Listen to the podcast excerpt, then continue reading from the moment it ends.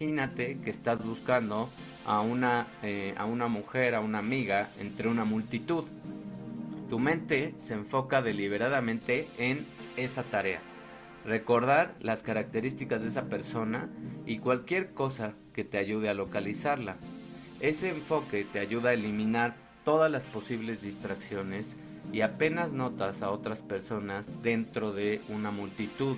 Si mantienes esa atención enfocada, es posible que veas en cuestión de minutos a la persona, mientras que si estás distraído y pierdes el enfoque, te distrae otra cosa, entonces vas a tener problemas para encontrar a la persona.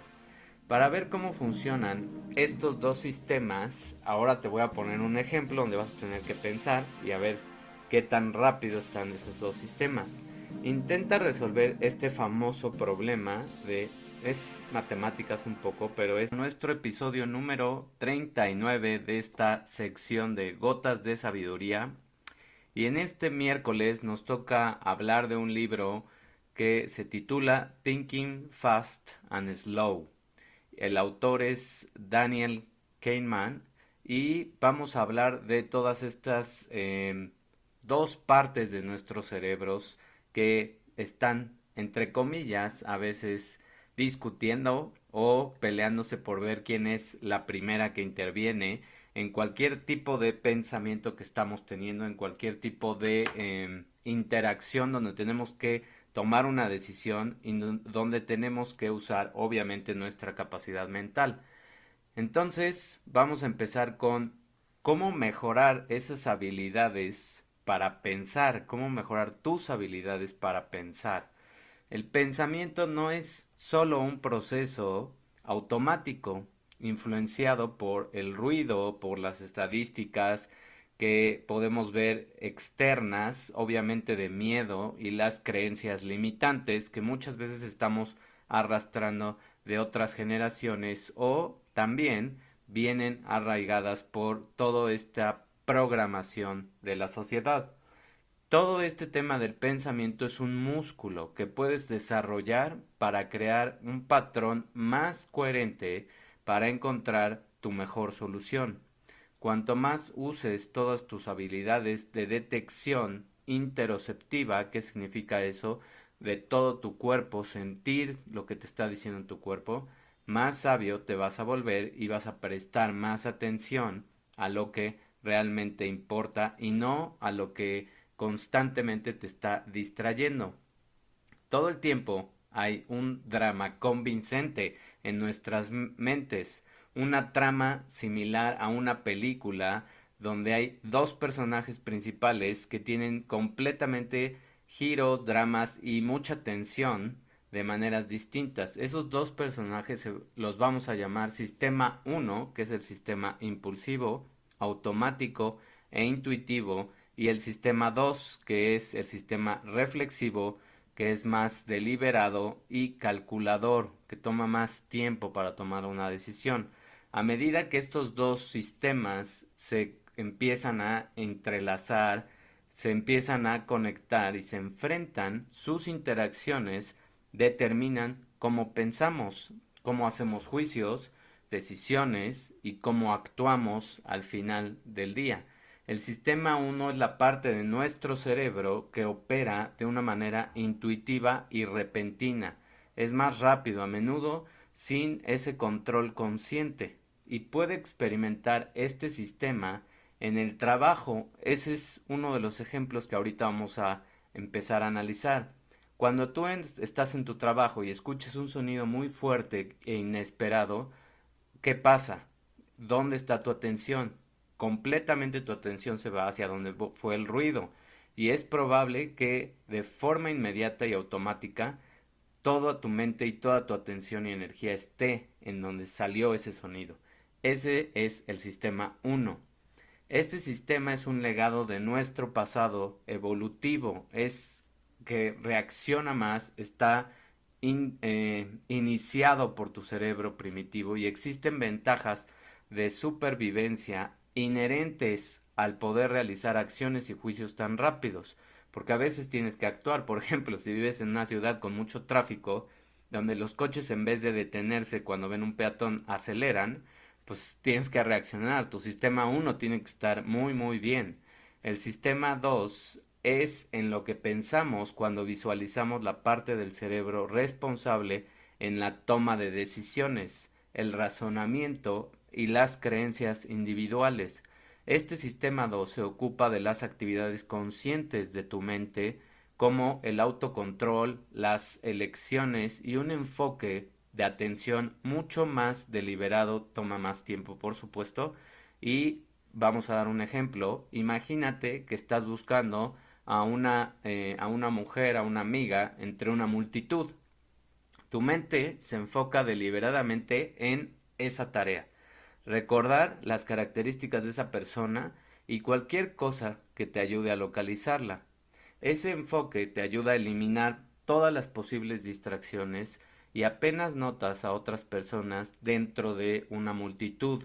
Si mantienes esa atención enfocada, es posible que veas en cuestión de minutos a la persona, mientras que si estás distraído y pierdes el enfoque, te distrae otra cosa, entonces vas a tener problemas para encontrar a la persona.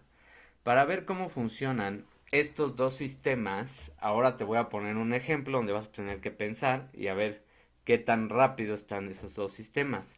Intenta resolver este famoso problema de es matemáticas un poco, pero es más bien de captar lo que te estoy preguntando.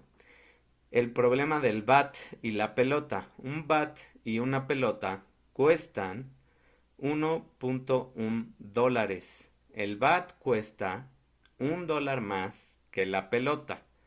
¿Cuánto cuesta la pelota? El precio que probablemente te vino a la mente así rápido fue, pues la pelota cuesta punto un dólar. Pues eso es un resultado intuitivo y automático que te dio tu sistema 1, pero está mal. Entonces, ahora tómate más tiempo y haz los cálculos y ahora analízalo un poquito más, mastícalo un poco más, ve cuál fue tu error. La respuesta correcta es 0.05 centavos de dólar cuesta la pelota. Lo que sucede es que cuando fuiste impulsivo y dejaste que tu sistema 1 respondiera, entonces ese sistema toma el control, responde automáticamente confiando en tu intuición, pero responde tan rápido que no se da cuenta de lo que está pasando. Eso pasa, pero si lo entrenamos podemos hacer que ese sistema sea mucho más eficiente. Por lo general, cuando te enfrentas a una situación donde no puedes comprender las cosas, el sistema 1 llama al sistema 2 para resolver ese problema y en ese problema del bate y la pelota el sistema 1 a veces es engañado porque quiere contestar luego luego. Percibe el problema como más simple de lo que es y asume incorrectamente que puede manejarlo por sí solo. Esas son esas respuestas automáticas o a veces también cuando estás hablando con alguien y te preguntan algo, si no pusiste ni siquiera atención, pues a veces te atreves a contestar y contestas cosas que no están bien porque no estás poniendo atención. El problema que expone este ejemplo de un bat y la pelota es esa pereza mental innata. Es algo que viene evolutivamente, no es algo que tengas que preocuparte, pero sí es algo que puedes cambiar. Cuando usamos nuestro cerebro, tendemos a usar la mínima cantidad de energía posible para cada tarea. Así de eficiente es tu cerebro. Cuando usamos nuestro cerebro, tendremos a usar esa energía posible para cada tarea. Por eso también las redes sociales y las distracciones drenan poco a poco tu energía. No te das cuenta y crees que es algo muy sutil. Pero poco a poco, cada que estás ahí viendo en tu celular, en las diferentes plataformas, tu mente está gastando energía en qué hacer con esa foto o video o lo que sea que estés viendo y está gastando energía. ¿Es importante o no es importante? ¿Le pongo atención o le pongo atención? Y sigues y sigues y sigues. Toda esa energía se está drenando y cada vez más. Por eso a veces te duele la cabeza, por eso a veces no rindes en el trabajo, por eso a veces estás de otro tipo de humor, etcétera. Cuando usamos nuestro cerebro tendemos a usar esa menor cantidad de energía posible para cada tarea como lo había mencionado y eso se conoce como una ley del menor esfuerzo, debido a que verificar la respuesta con el sistema 2 va a usar más energía y tu mente no lo va a hacer cuando cree que puede arreglárselas solo con el sistema 1. Entonces, esa pereza es lamentable porque usar el sistema 2 es un aspecto importante de nuestra inteligencia y es la parte de reflexionar, es la parte de darte tiempo y para ver la percepción de las cosas.